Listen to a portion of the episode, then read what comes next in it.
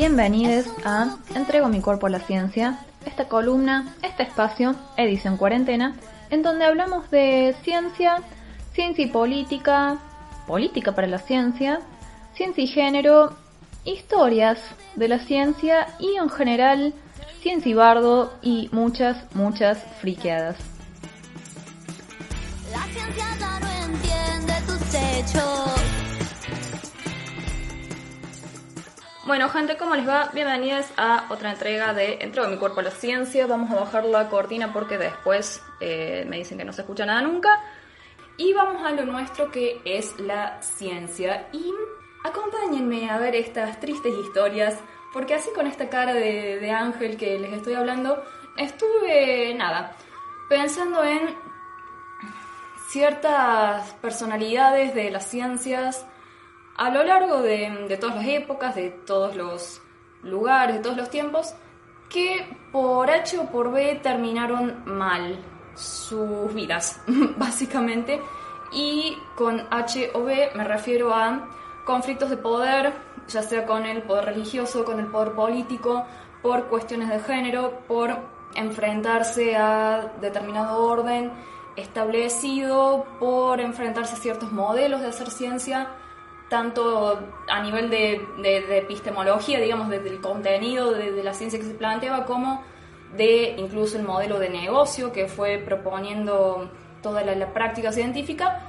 Así que nos ponemos en modo tragedia y vamos a tener de todo. Así que si les pinta el morbo, este es como el capítulo para, para ustedes porque, bueno, va a haber muertes violentas de todo tipo, no sé por qué me estoy riendo.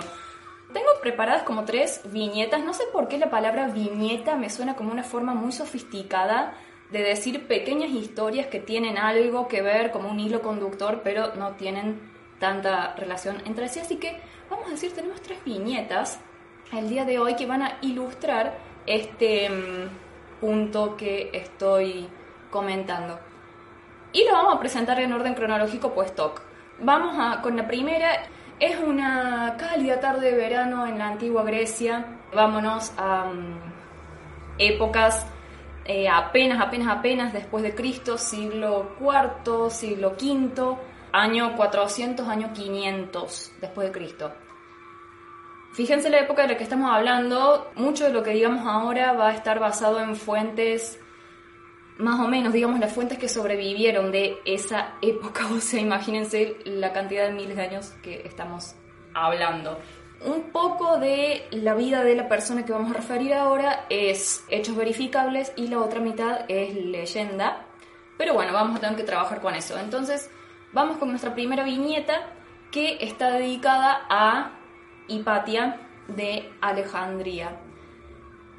Medio complicado siempre en general, en todos los tiempos, ser mujer y atreverse a pensar, más en la antigüedad clásica, en la época de la antigüedad helénica y latina, esto es la griega y romana. Chicos, gracias por inventar la democracia, gracias por inventar el derecho. Eh, no estoy tan segura de que los estudiantes de abogacía les agradezcan tanto a los romanos por haber inventado el derecho romano. Entiendo que esa materia es una losa, pero de todas formas no tenemos que olvidarnos que estas eran sociedades donde los únicos ciudadanos con derechos políticos y civiles plenos como los conocemos ahora eran los hombres adultos libres y propietarios, ¿sí?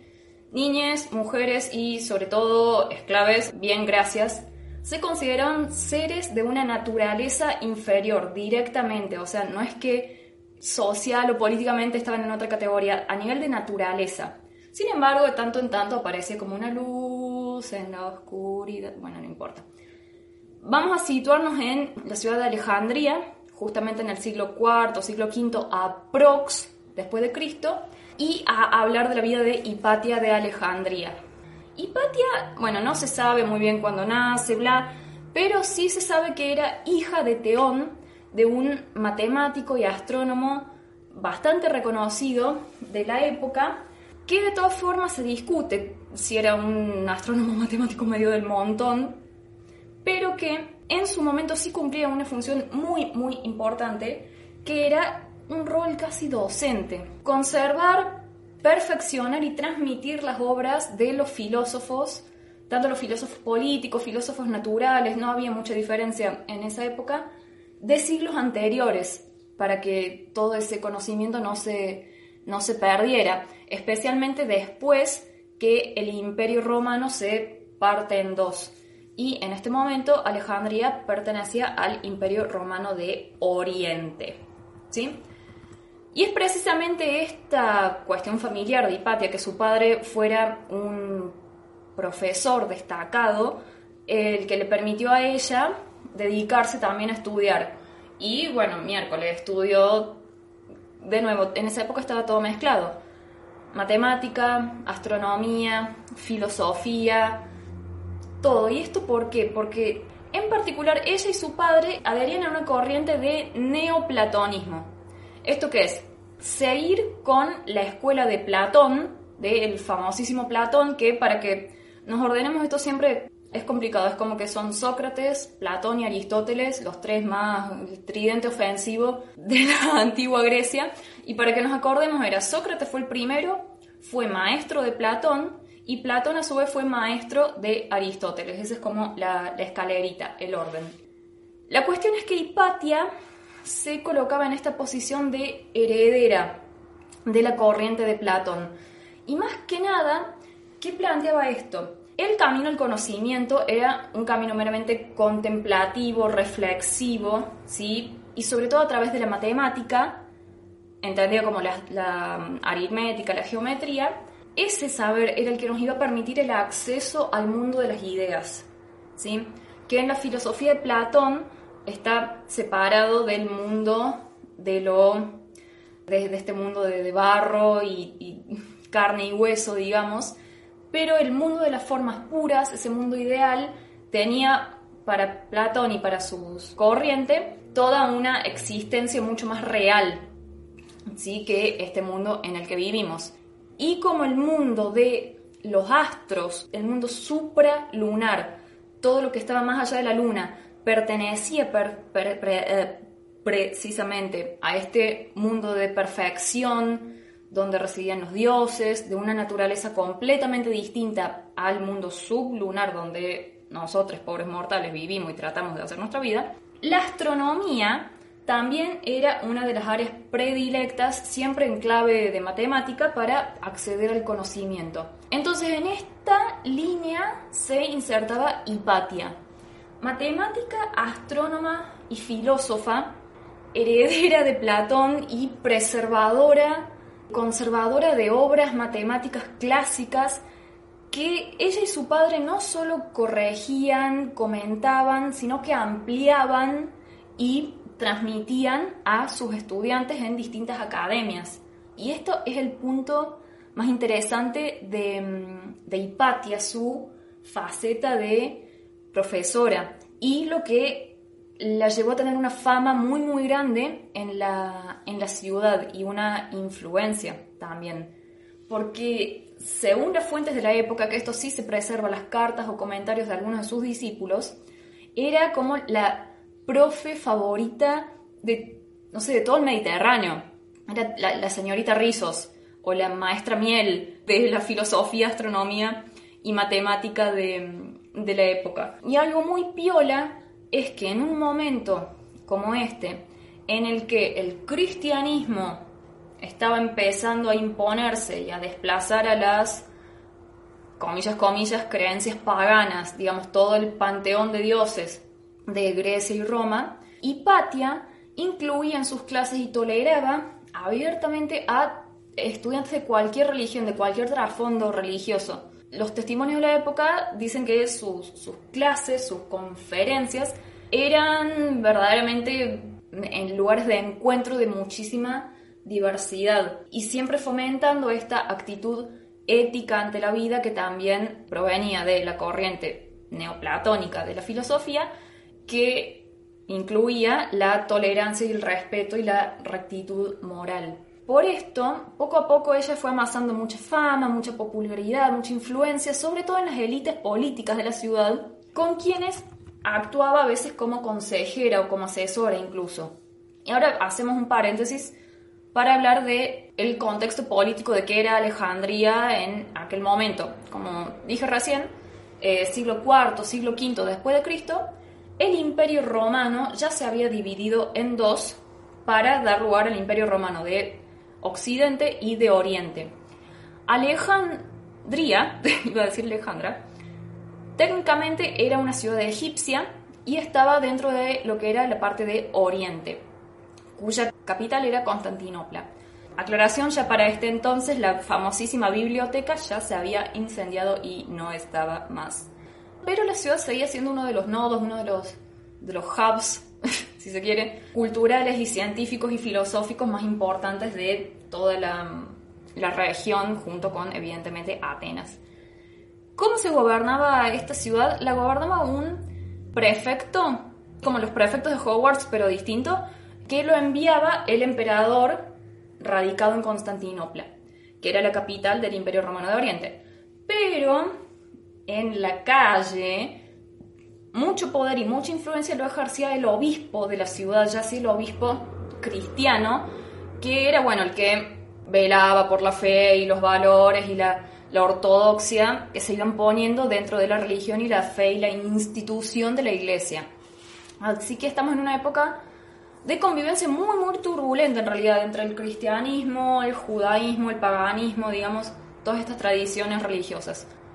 Y es acá en el medio de esa turbulencia donde Hipatia queda metida, porque ya dijimos que ella era una figura pública importantísima, pero que no era hostil a ninguno de estos grupos religiosos barra políticos en disputa, sino que al contrario, era todo paz y amor, vengan, yo les, les enseño a todos, sentémonos a hablar de ecuaciones y de los astros, o sea, y, qué me importa de, de qué religión sos. Pero, y acá es donde hay mucha especulación, ella era particularmente cercana a un tal Orestes, que en ese momento era el prefecto de la ciudad y que estaba recontra enfrentado con un Cirilo, que era el obispo cristiano de la ciudad en ese momento. Entonces, tenemos literalmente al poder civil contra el poder religioso, disputándose el poder político, el control político de la ciudad hermoso todo. Y es en medio de este enfrentamiento ya casi personal en el que quedó metida Hipatia, por su lugar muy prominente en la sociedad de Alejandría, por su cercanía con este, Orestes, Cirilo la empezó a considerar una amenaza. Entonces, ¿qué hizo? Empezó una campaña difamatoria en su contra. Básicamente empezó a tuitear fake news, armó un grupito, una cadena de difusión de WhatsApp y empezó a reenviar mensajes falsos acerca de Hipatia. Y de a poco, de a poco ese amor que la, que la ciudad le profesaba empezó a decaer y se le empezó a acusar de pagana, de anticristiana, de atea, de ser la que impedía que Orestes y Cirilo acuerden y qué sé yo y la acusación favorita since ever para una mujer que sabe, a ver si adivinan cuál es porque es bastante evidente y es algo que nos hemos hartado de escuchar a lo largo de los siglos y los siglos. Bruja, bruja, bruja hechicera, diabólica, satánica. La ciudad la canceló.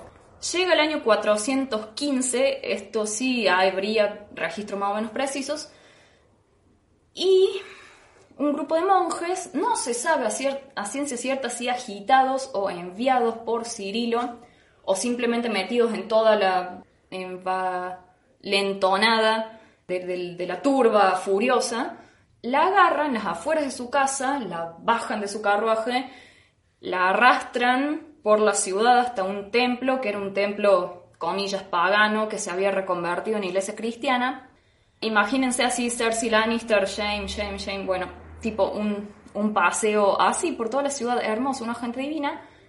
En esa iglesia la desnudan completamente y la matan golpeándola y mutilándola con tejas y pedazos de cerámica.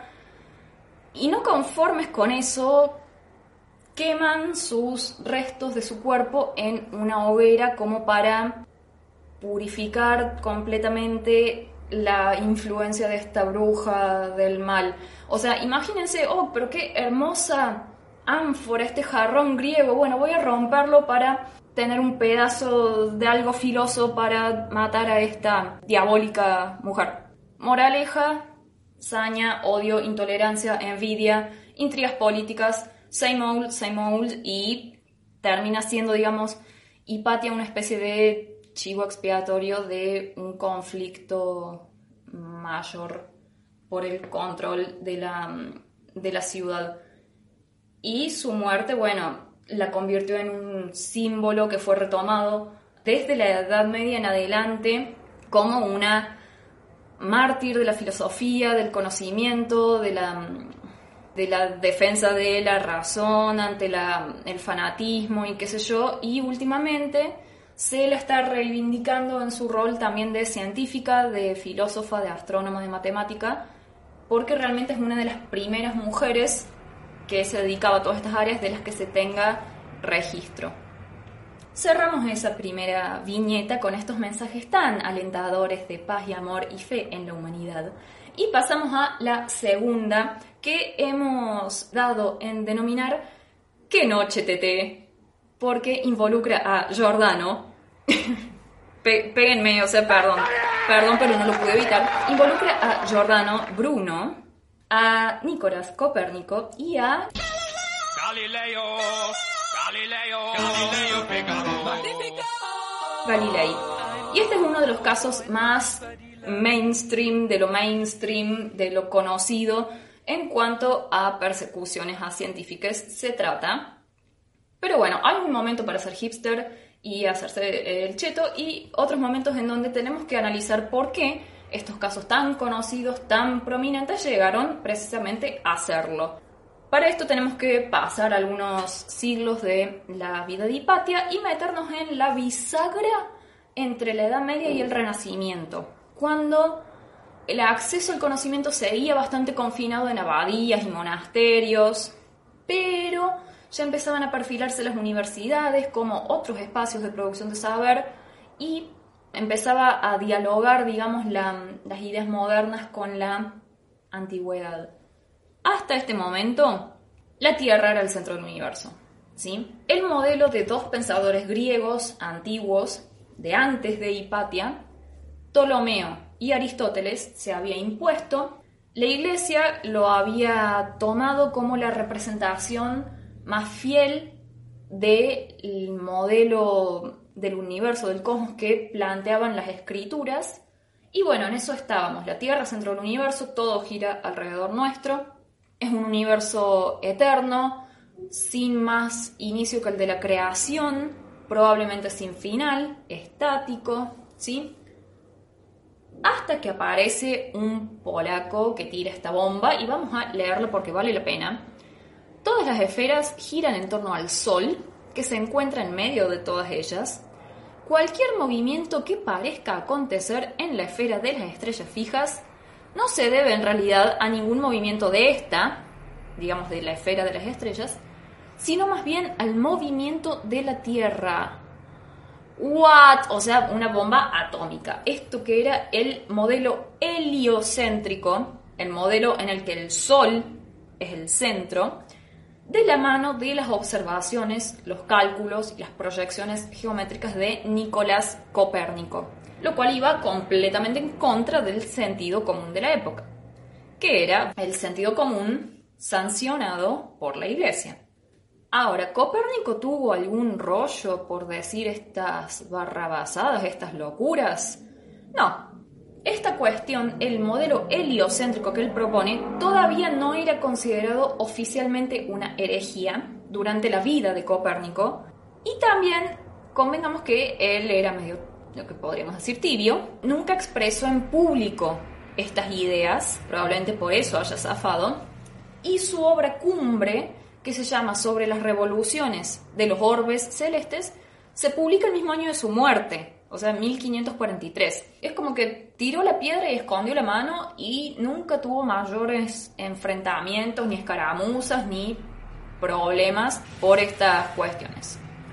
Pero, pero, pero, la cosa no se quedaba ahí la obra del Nico empieza a circular, empieza a ganar adeptos, entre ellos Giordano Bruno, un monje de la orden de los dominicos y básicamente un rebelde sin causa, un James Dean del renacimiento italiano. Si bien él era monje, lo echan, lo excomulgan del catolicismo, intenta acercarse al calvinismo y al luteranismo, que eran las, las, corrientes renovadoras de la iglesia en esa época, lo echan de ahí también. Y básicamente, esto es prácticamente un récord, pasó su vida tratando de encontrar un nicho en distintas de estas universidades europeas. Literal se recorrió toda Italia, Francia, Alemania, Inglaterra, estuvo en Oxford, todas las universidades que le dieran un lugar y de todas sistemáticamente lo echaban. ¿Por qué?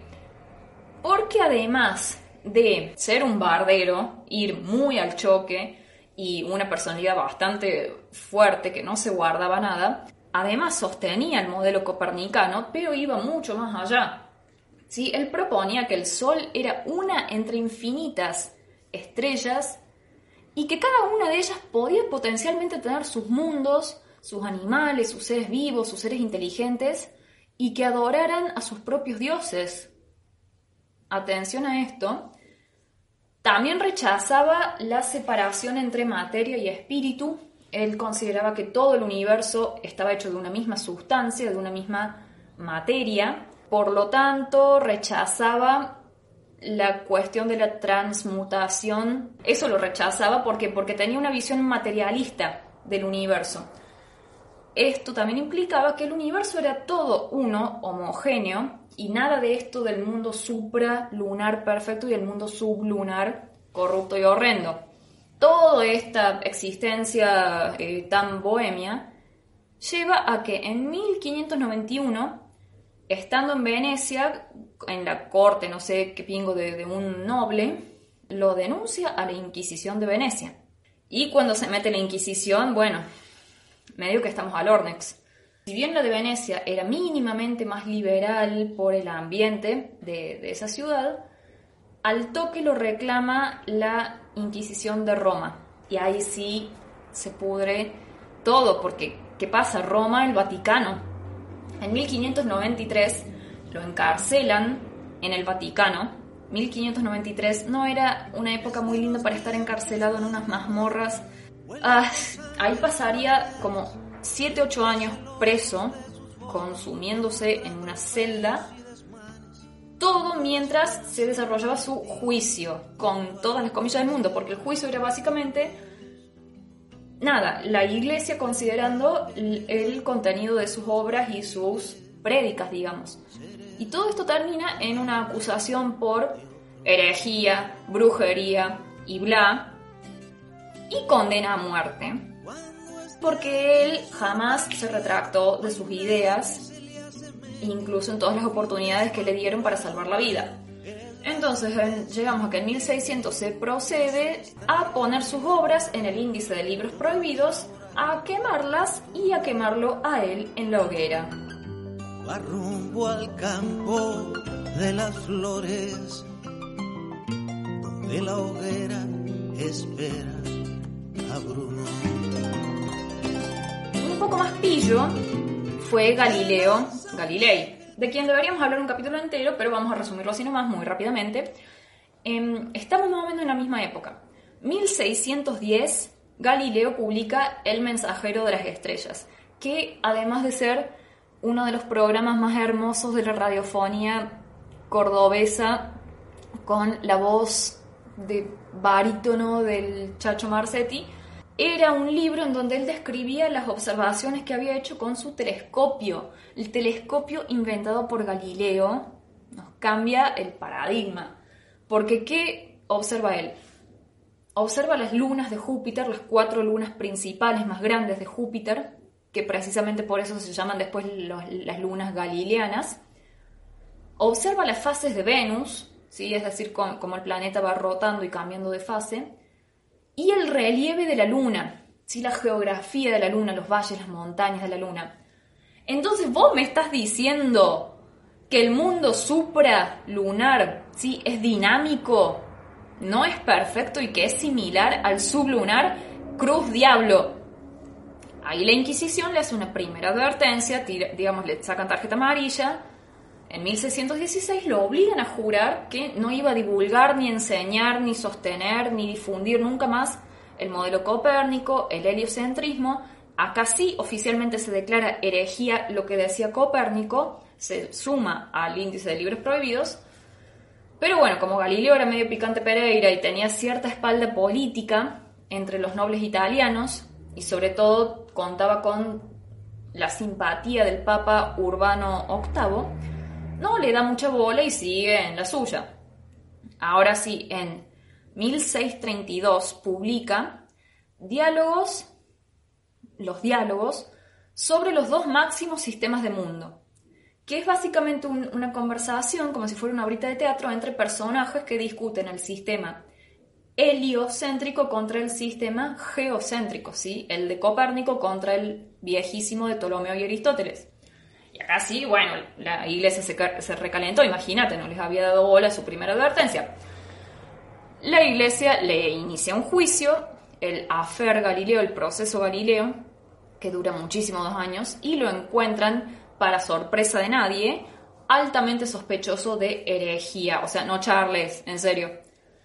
Y acá es donde Galileo demuestra ser un poco más hábil, más práctico, no sé si más cagón, pero tal vez amaba un poco más la vida que Giordano Bruno, como quieran verlo, porque ante la opción de negar y renunciar a sus ideas, la toma para salvarse, entonces en vez de matarlo, Galileo queda en prisión domiciliaria hasta su muerte, que es en 1642.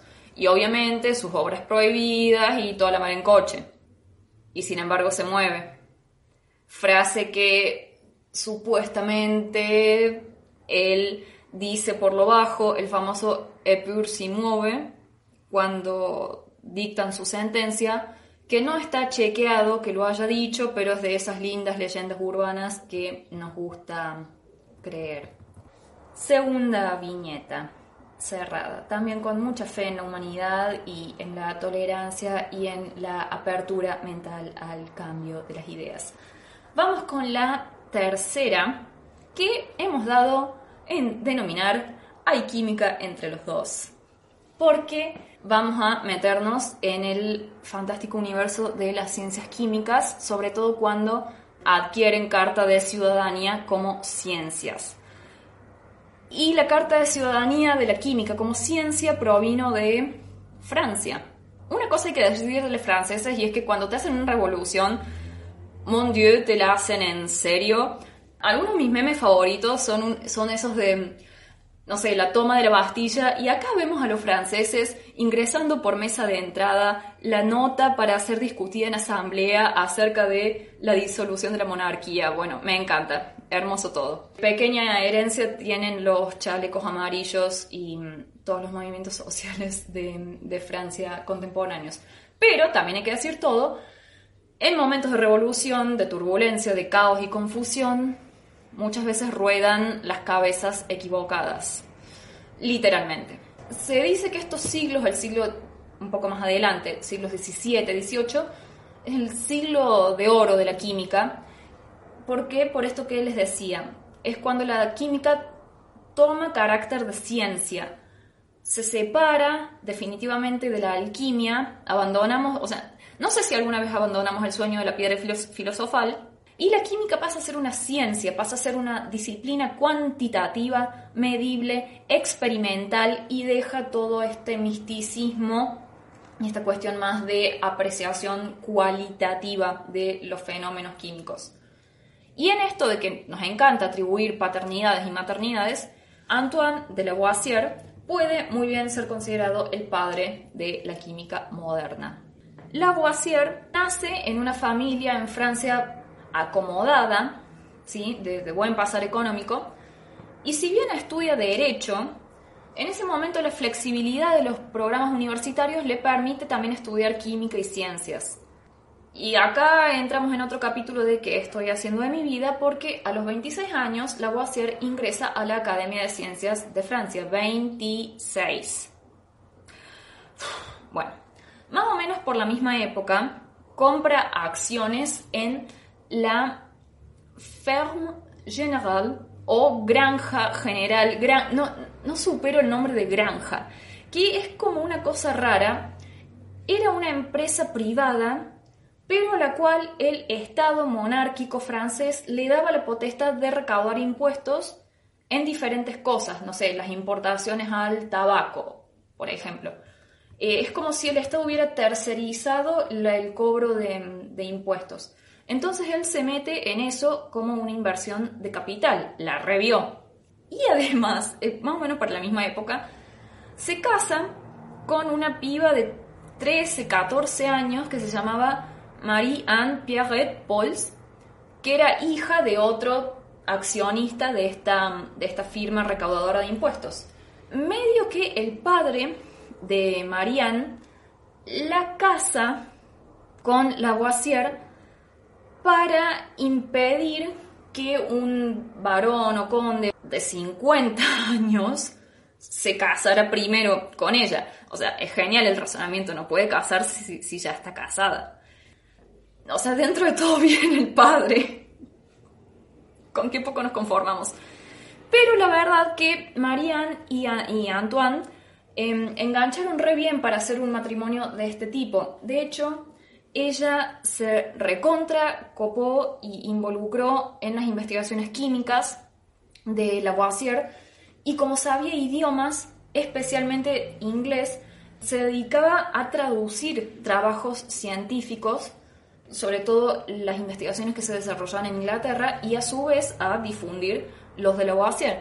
Y como bien sabrán quienes se dedican a la traducción, es imposible hacer un trabajo de este tipo si no estás un poco involucrado con el tema. Para traducir hay que estudiar no solamente el idioma. Entonces ella empezó activamente a participar de las investigaciones químicas de Antoine de Lavoisier como su asistente, su ayudante de laboratorio. Bueno, una participante muy muy activa, a la par de él. Es como si fueran los, los Curie, el matrimonio Curie del siglo XVIII, o sea, amo. Como químico, Lavoisier fue uno de los que terminó por echar por tierra la teoría del flogisto. Esto es una sustancia medio mística que se suponía era lo que la materia en combustión, o sea, quemándose, largaba al aire y por eso se explicaba que una madera, por ejemplo, que se quema, pese menos luego de haber ardido bueno, Lavoisier estaba en contra de esto y, al contrario del el él postula y describe al oxígeno y al hidrógeno como elementos claves en la combustión y en la respiración de los seres. Incluso él definió lo que es un elemento químico, ¿sí? nos, nos dio la noción de elemento como una sustancia simple que no puede descomponerse en otras más sencillas por ningún proceso conocido. Estudió justamente la combustión, por qué las cosas que se queman, cómo arden, qué es preciso que, haya para que haya una reacción que libera energía, la respiración de los seres, también el intercambio de gases que se da en, nuestra respiración, contribuyó al establecimiento del sistema métrico, ¿Qué más hizo? Reformó la nomenclatura química, o sea, la forma en que escribimos las fórmulas químicas de las distintas sustancias. Y sobre todo, postuló la ley que lleva su nombre, la ley de Lavoisier, también conocida como la ley de conservación de la materia. Esto es, la cantidad de materia es siempre la misma antes y después del experimento, antes y después de la reacción química que queramos estudiar nada se pierde, todo se transforma, viene de acá. Y además de ser el padre de la química moderna y toda esta cuestión, tuvo un rol destacadísimo como funcionario y administrador público. Y era un tipo bastante preocupado por el bienestar general y la calidad de vida de la población. Me encanta porque me lo imagino como un Hamilton francés y científico. Todo desde esta posición que él tenía como recaudador de impuestos, pero era como un recaudador de impuestos piola, y también como figura pública desde la Academia de, Ciencias. Hizo varias cosas como una propuesta de mejora del alumbrado público, mejora del alumbrado público, o sea, teléfono para la municipalidad. Y estamos hablando de el año 1700 y pico y hoy en día todavía patético el alumbrado público. ¿Qué más hizo? Diseñó un proyecto de acueducto para traer agua potable a París. Cuando no le dieron bola con eso, mejor se dedicó a diseñar un proyecto para purificar el agua del Sena, que tampoco le dieron bola. Investigó las condiciones de higiene y salubridad en las cárceles, o sea, un tipo muy, muy copado, posta, acerca de la calidad de vida en la ciudad. Y como era un hombre pudiente, acordémonos que tenía sus ingresos como recaudador de impuestos, como parte de esta empresa recaudadora de impuestos, y además la famosa dote que recibe por el casamiento con, con su esposa, que fue bastante considerable. Esta comodidad económica le permitió montar un laboratorio que era una joya para la época, realmente de, de punta. Y desde ahí, y también desde la Academia de Ciencias, fomentaba el desarrollo de, las ciencias, no solamente de, la química, trataba de apoyar las carreras científicas de jóvenes interesados en el laboratorio, en la vida de laboratorio, en empezar a perfilar la ciencia como una carrera profesional viable. ¿Sí? Y no esta cuestión de tener que ser el científico caballero que puede dedicarse a la ciencia como hobby porque ya tiene la vida asegurada por otra parte. Pero bueno, ¿qué pasa? Estalla la Revolución Francesa en 1789 y si había un sector de lo que podríamos denominar la burguesía, pero la burguesía progre, como Lavoisier, que veía una oportunidad para reformar el Estado, para reformar la economía y la política, pronto todo se fue radicalizando, se fue todo al carajo y se desemboca en los años del terror, del gobierno del terror, lo que se llamó en esa época en Francia. Tenemos una radicalización cada vez mayor de la revolución y una ira colectiva del pueblo bastante entendible, pero que estaba dirigida enteramente a quienes habían gozado de privilegios, fortuna o cargos públicos durante el antiguo régimen, durante el régimen monárquico, que era lo que se estaba derribando. ¿sí? En 1793 se disuelve la Academia de Ciencias y se arresta a todos los miembros de la Granja General, la Granja Medestrosa, esta empresa, esta entidad recaudadora de impuestos. Los granjeros de impuestos, digamos. ¿Qué se hace? Se los acusa de defraudar al fisco, de adulterar el tabaco, que era una de las importaciones acerca de las que tenían derechos, y esto es súper ridículo porque a un químico como le a lo venís a acusar de adulterar el tabaco. El chabón había hecho una investigación precisamente para determinar la composición del tabaco que ingresaba en Francia, mejorarlo para que fuera más rico y se tenía un, seguimiento al dedillo de los ingresos egresos, como que tenía una administración re prolija en ese sentido. Pero bueno, caen todos en la misma volteada. En 1794, todos los miembros de esa empresa, incluido Antoine de Lavoisier, pasan por la guillotina, que les corten la cabeza. Y para indignación de todos ustedes, a mí me recontrapil indignó, al año siguiente de esto, Lavoisier es exonerado por el gobierno francés y a Anne, a su esposa, que había quedado viuda, le restituyen sus pertenencias y le dan una nota que decía para la viuda de Lavoisier que fue falsamente condenado. Al menos fingí mantener tu decisión durante un tiempo tipo, no te puedes arrepentir de haber guillotinado a alguien al año siguiente. La Iglesia Católica demoró como cuatro siglos antes de darle un perdón oficial a Galileo, que fue en 1992. O sea, nosotros estábamos vivos, ya habíamos nacido cuando la Iglesia perdonó oficialmente a Galileo. Piensen en eso. Para terminar la viñeta de Lavoisier, un matemático eh, franco-italiano de aquella época, Lagrange, dijo acerca de, este hecho, no les tomó un momento cortarle la cabeza, pero para que vuelvan a hacer una cabeza como la de Lavoisier tal vez no alcancen otros 100 años. Lo dijo en francés de una manera mucho más bonita que esta. Nuevamente, un científico que quedó parado, digamos, en el lugar incorrecto, en el momento incorrecto, en medio de un proceso súper violento y súper revolucionario, no solo para Francia, sino para el mundo. Terminamos así con la tercera viñeta, con este clima de bien arriba, de alegría, de, de, fe en el progreso y, y toda, toda esta cuestión, fe en la humanidad sobre todo.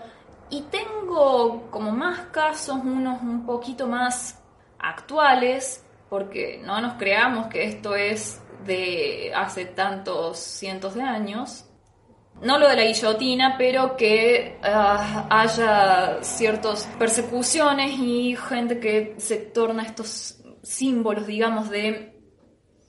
Se, tornan mártires de, de la ciencia, siguen habiendo, pero viendo la hora, lo podemos dejar para un volumen 2 la mm, semana que viene. Entiendo perfectamente las ganas de quemar todo, eh, que son casi constantes en, en, en, estos días. Quememos todo, menos las sierras y menos los humedales que están literalmente ardiendo y que no sé, porque no hay koalas involucrados, no tiene tanta tanta prensa, pero bueno, es acá nomás, ¿sí?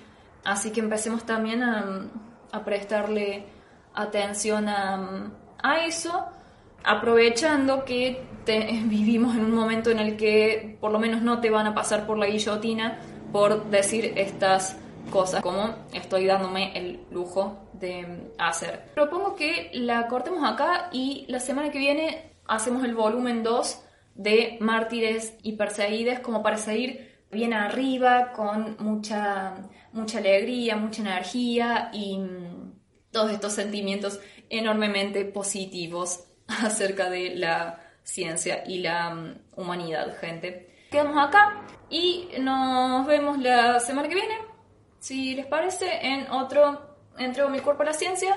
Y bueno, como siempre, gracias por quedarse hasta el final escuchándome. Que tengan una linda nochecita de domingo y nos vemos la próxima. La gente ya no entiende tus hechos. La gente ya no entiende tus hechos. El universo llora y te dice.